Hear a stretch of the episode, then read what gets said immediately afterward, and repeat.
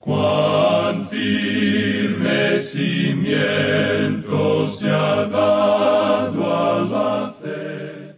A través de la Biblia, un análisis de la Biblia libro por libro que le ayudará a crecer espiritualmente. Estos estudios fueron diseñados por el doctor J. Vernon McGee. Acompáñenos en este fascinante recorrido a través de la Biblia. La palabra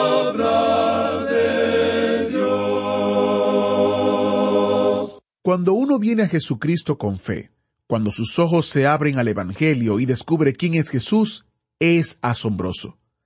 Pero tan grandioso como ese día es cuando usted toma su cruz todos los días y sigue a Cristo fielmente durante toda su vida hasta la línea de meta. Eso es aún más asombroso. Pero ojo, no deje que nadie le diga que es fácil. Creo que es por eso que Dios es tan bondadoso de incluir tanto aliento en su palabra. No te canses, como dice en Efesios, pelea la buena batalla, como dice en segunda de Timoteo, sigue adelante, persevera. El libro de Hebreos, en el cual nos encontramos en este momento en nuestro recorrido de toda la palabra de Dios, también tiene palabras de aliento para los cansados. Es una palabra, esperanza, una esperanza viva y real y una motivación o un motivador verdadero, Jesucristo mismo. Iniciamos este tiempo en oración. Padre Celestial, contamos contigo y dependemos de ti para vivir la vida que a ti te agrada. En el nombre de Jesús te lo pedimos. Amén. Continuamos hoy, amigo oyente, viajando por la epístola a los Hebreos.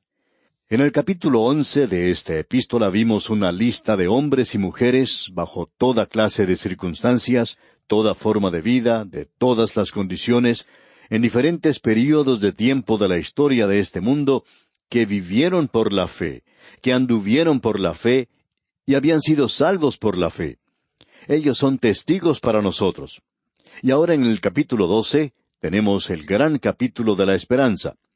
Opinamos que el capítulo once de la epístola a los Hebreos es el capítulo de la fe. El capítulo doce es el capítulo de la esperanza. Y el capítulo trece el capítulo del amor. Aquí Él nos dice que debemos despojarnos de todo peso y de todo pecado, y que debemos seguir adelante en esta carrera de la vida. Debemos usted y yo, amigo oyente, vivir hoy para Dios, en este mismo instante. Esto es algo real, esta es la realidad, esto es ahora mismo. Somos de la generación de ahora. Esto es algo que usted puede incorporar a su vida ahora mismo. Debemos, pues, mantener nuestros ojos puestos en Jesucristo. Y habiéndonos dicho lo que dijo en cuanto a esto, en el versículo tres, donde comenzamos nuestra lectura hoy, dice, Considerad a aquel que sufrió tal contradicción de pecadores contra sí mismo, para que vuestro ánimo no se canse hasta desmayar. En el programa anterior dirigimos nuestra atención al hecho de que las palabras paciencia y sufrir aquí son lo mismo. Así es que los problemas y los sufrimientos por lo general producen paciencia. Pero aquí somos llamados a considerar al Señor y a sufrir. Más adelante vamos a decir algo en cuanto a esta sección en particular, pero diremos ahora lo siguiente. Estas personas habían salido de una religión que tenía muchos ritos y un gran templo, el templo de Herodes, aunque no había sido finalizado cuando fue destruido allá en el año setenta después de Cristo. Era algo muy hermoso y causaba admiración y reverencia, y allí tenían lugar grandes ritos. Al principio habían sido ritos dados por Dios, pero para esta época ya había sido corrompido y prostituido en gran manera. Y si a uno le gusta la religión, entonces esta gente la tenía. Ahora ellos están abandonando todo esto y ya no pasan más a través de la religión. Ellos han llegado ahora a considerar al Señor Jesucristo, y Él lo es todo. Él es el templo, Él es el rito, Él es el cristianismo, Él es todo. Y allí tenemos una simplicidad en cuanto a todo esto. En nuestro próximo programa, Dios mediante, vamos a hablar en cuanto a esta simplicidad o sencillez que se escucha en cuanto al Señor Jesucristo hoy.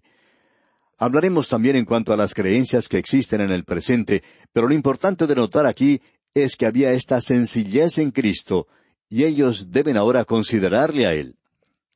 En primer lugar, ellos deben conocer que Él sufrió tal contradicción de pecadores cuando estuvo aquí, y Él aprendió paciencia. Se nos dice al principio de esta epístola, en esa sección que presenta su humanidad, que Él aprendió muchas cosas aquí en la tierra, aunque Él es Dios. Pero en su carne, Él aprendió algo, y fue el tomar nuestra humanidad y sufrir por nosotros, y Él soportó y sufrió y aprendió la paciencia. Y luego dice en el versículo tres de este capítulo doce de la epístola a los Hebreos, Considerad a aquel que sufrió tal contradicción de pecadores contra sí mismo, para que vuestro ánimo no se canse hasta desmayar.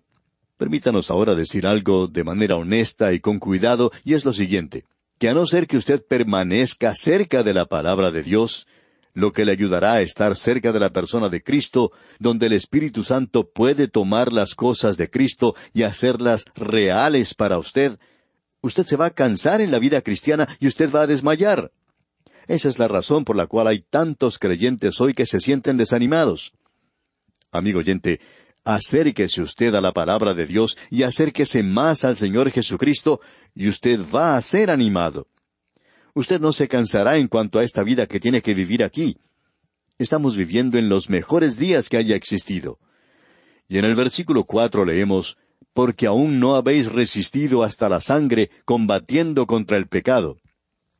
Esto sencillamente quiere decir que en esa época el templo aún no había sido destruido. Es decir, en el momento de escribir esta epístola aún no había sido destruido el templo, y la persecución vendría de parte de los gentiles, del imperio romano, y esto aún no había tenido lugar contra los creyentes. Por eso es que él les dice, porque aún no habéis resistido hasta la sangre. Y el templo, como dijimos, no había sido destruido hasta el momento de escribirse esta carta. Lo que Él les está diciendo ahora es que, aun cuando ellos están teniendo sus problemas y dificultades, la única cosa que pueden encontrar para la debilidad y el abatimiento y el tropezar y el fracaso y su desilusión es considerarle a Él, considerar a Cristo. Pon tus ojos en Cristo tan lleno de gracia y amor, y lo terrenal sin valor será a la luz del glorioso Señor.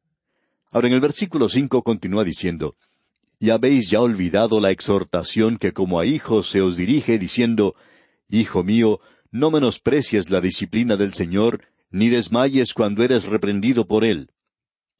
Hay varias cosas que debemos observar aquí, y en primer lugar debemos decir que está citando a Proverbios capítulo tres versículos once y doce, donde dice, No menosprecies, hijo mío, el castigo de Jehová, ni te fatigues de su corrección, porque Jehová al que ama castiga, como el Padre al Hijo a quien quiere.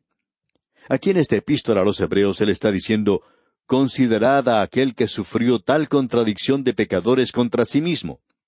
Al decir esto, él está diciendo, Ustedes se olvidaron. Muchos de ellos se habían olvidado. Ahora lo único que ellos tenían al alcance de la mano era Cristo, no era un templo, no era un rito, ni tampoco una religión. Ellos eran casi despreciados en esta época, y Él está diciéndoles aquí, no se olviden de esa exhortación de parte de Dios. Él está hablando a sus hijos. A propósito, aquí se utiliza esta palabra hijos. Y en los versículos cinco al ocho la palabra hijos o hijo se menciona seis veces. Aquí quiere decir un hijo ya crecido. Hay gran cantidad de santos hoy que piensan que ellos no necesitan ser disciplinados. Esto aquí es para santos ya maduros, personas que han estado en esto por mucho tiempo. Hay algunos que cuando ya son entrados en años piensan que ya no necesitan ser disciplinados.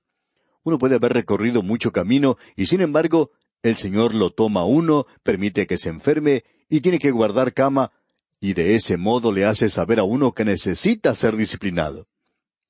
Ahora notemos lo que dice aquí. Hijo mío, no menosprecies la disciplina del Señor, ni desmayes cuando eres reprendido por Él. Este es un versículo realmente maravilloso. Es un gran versículo. Necesitamos notar esta palabra que se destaca aquí. Esa palabra es disciplina. Esto no es un castigo como algunos pueden interpretar hoy. Esta palabra indica el entrenamiento, la preparación de uno, la disciplina. Amigo oyente, el Señor disciplina a sus hijos. Él está haciendo esto para que quede muy claro aquí que Él disciplina a los suyos. Veamos lo que dice esta sección y luego la analizaremos. Leamos los versículos seis hasta el ocho de este capítulo doce de la Epístola a los Hebreos, que dice porque el Señor al que ama disciplina y azota a todo el que recibe por hijo.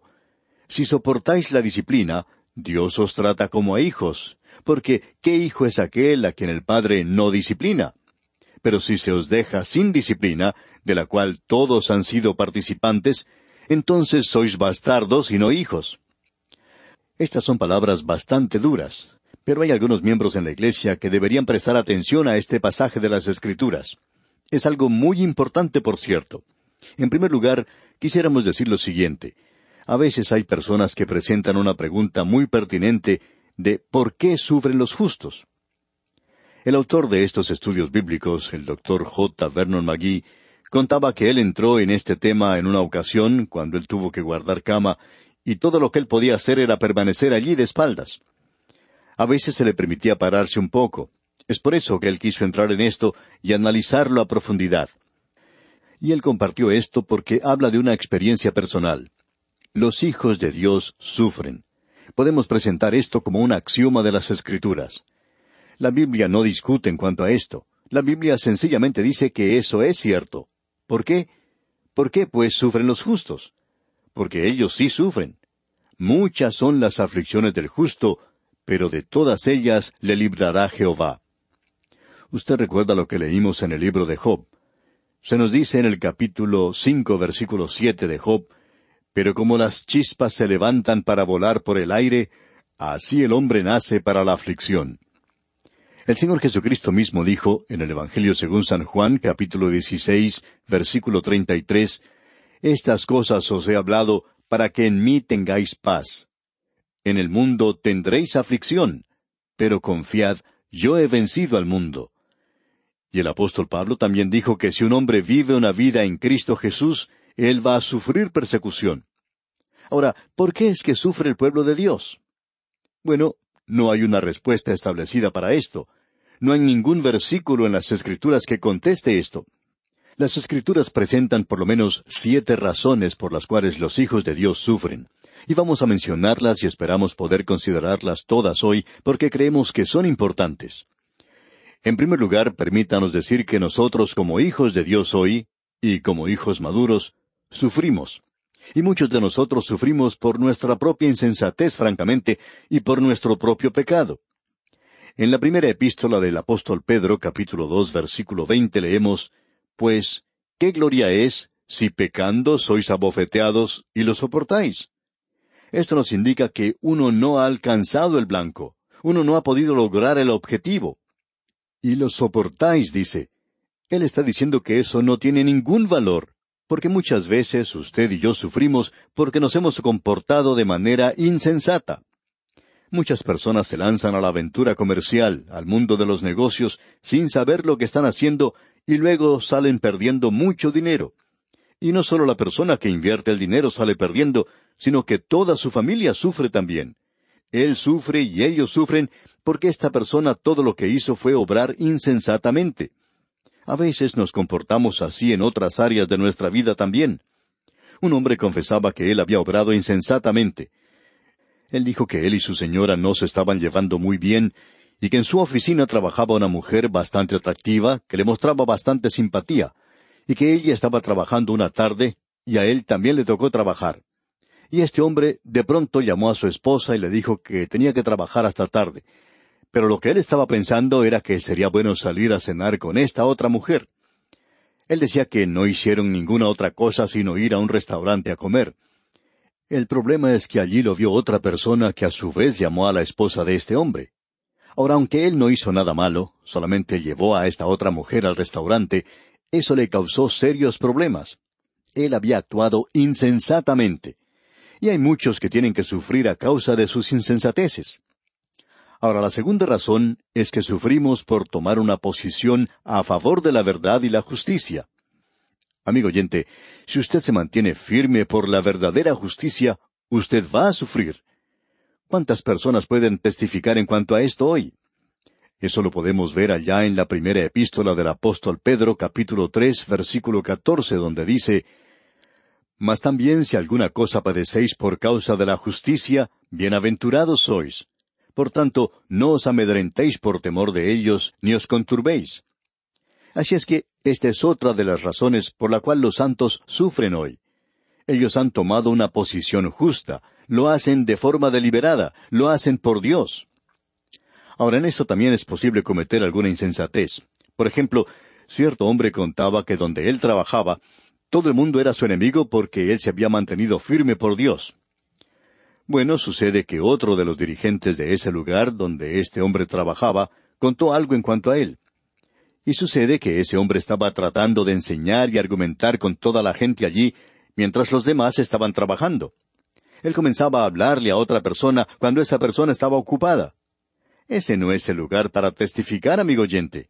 Lo único que uno logra hacer con eso es convertirse en un fastidio para los demás y hacer realmente enemigos.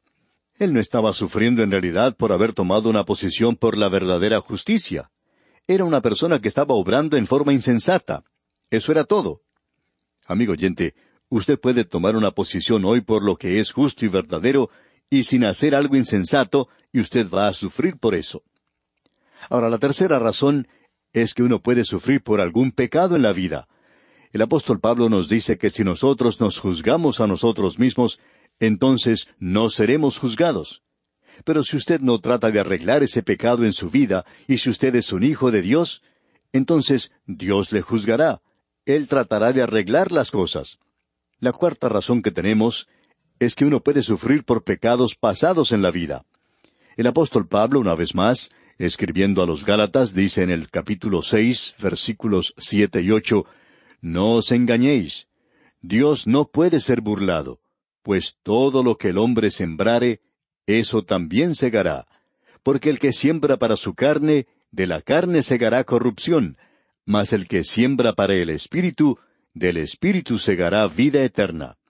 Él está hablando aquí a los creyentes. La mejor ilustración que tenemos en cuanto a esto, creemos, es la de un señor que, después de haber tenido una reunión con sus amigos, fueron a un lugar para tomar unos refrescos. Este hombre pidió sencillamente un vaso de soda.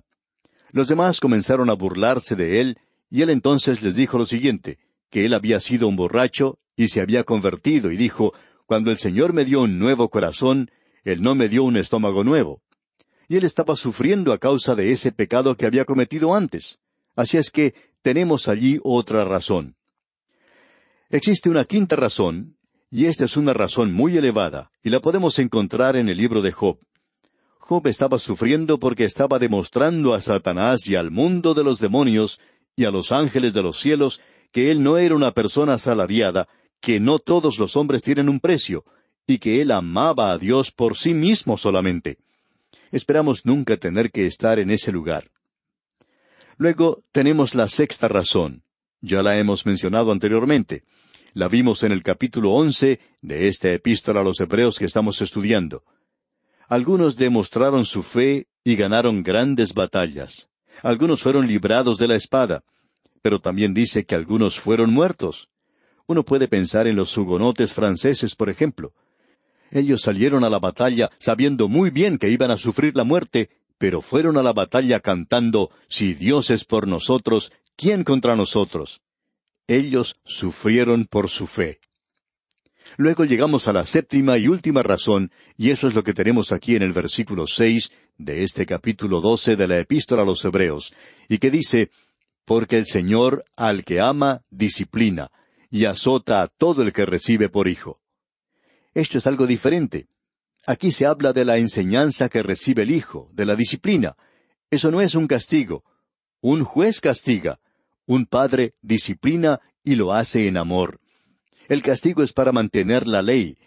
Dios usa la disciplina para demostrar cuánto nos ama. Él lo dice muy claramente. Usted no es un hijo legítimo si usted no es disciplinado por Dios. Hay muchas personas que dicen, Ah, pero ¿por qué permite Dios que eso me suceda a mí? Debe ser que yo no soy un creyente.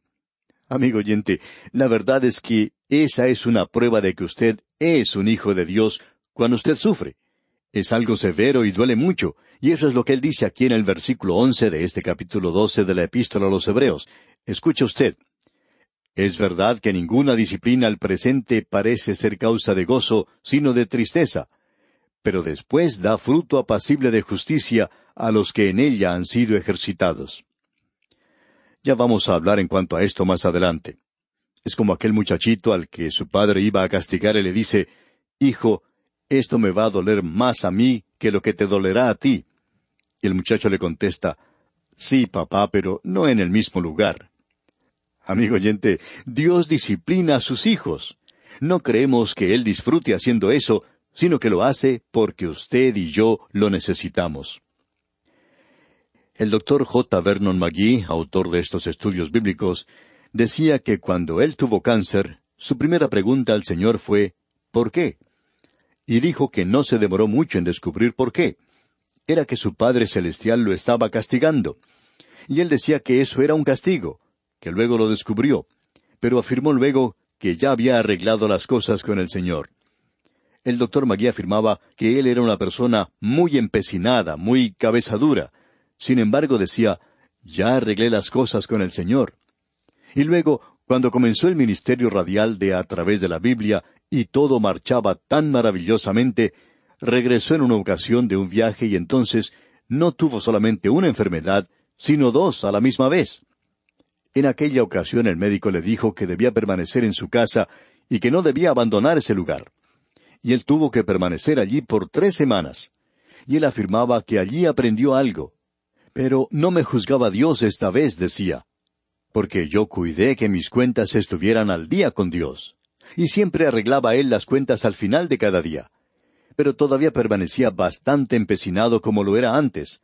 Así es que tenía que ir a él y confesarle mi pecado, decía y creí que estaba en la voluntad de Dios. Así es que en esa oportunidad, continuaba el doctor Magui, fui al Señor y le dije, Señor, ¿por qué permites que esto me suceda a mí? Yo quiero continuar con este programa, pero aquí estoy en la cama. Y él decía que el Señor le contestó, Tú eres mi hijo, y yo soy tu padre, y hay muchas cosas que todavía tú no conoces, muchas lecciones que aún no has aprendido. Quizá pienses que este ministerio tuyo es algo completamente esencial y que yo no puedo obrar sin ti. Pero después de todo, ¿cómo fue que yo pude hacer las cosas antes de que tú llegaras a este mundo? Y en vista de esto, el doctor Magui tuvo que cancelar muchas conferencias, aunque hubiera querido asistir a ellas. Pero el Señor le dijo que no, que él no iría a esos lugares, que debía permanecer en cama y tendría que aprender algo. El Señor le dijo, Yo soy tu Padre, y tú tienes que aprender a soportarme. Tú no sabes cómo descansar, tú no sabes cómo esperar en Cristo. Y decía él que pasó todo ese tiempo en cama mirando hacia arriba. Se demoró bastante tiempo en aceptar lo que Dios dispuso para él, pero que al fin se fue a la cama y le dijo al Señor, Muy bien, Señor, tú quieres que yo permanezca aquí, aquí me quedaré. Y quiero aprender la lección que tú tienes para mí.